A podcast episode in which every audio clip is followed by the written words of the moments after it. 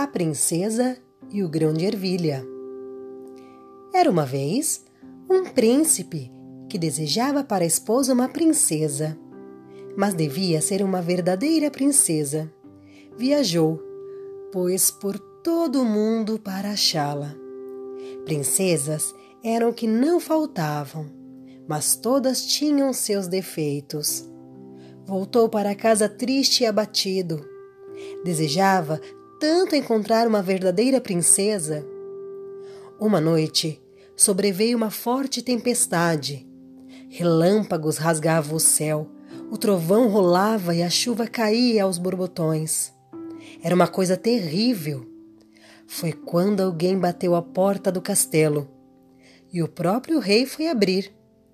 Lá fora estava uma princesa. Mas quanto sofrera ela com a chuva e a tempestade! A água escorria-lhe pelos cabelos e pelas roupas, entrava pelo bico dos sapatos e saía pelo calcanhar. Disse ela que era uma princesa verdadeira. É o que vamos ver, pensou a velha rainha ao vê-la. Nada disse, porém. Foi ao quarto, tirou toda a roupa da cama e colocou um grão de ervilha sobre o estrado.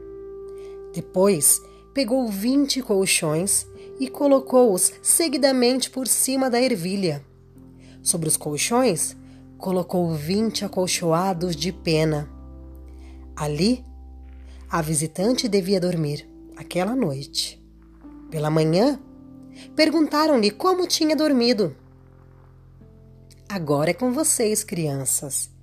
Continue esse lindo conto de fadas e nos conte o que aconteceu com essa princesa. Quem conhece a história pode reescrevê-la com o final verdadeiro.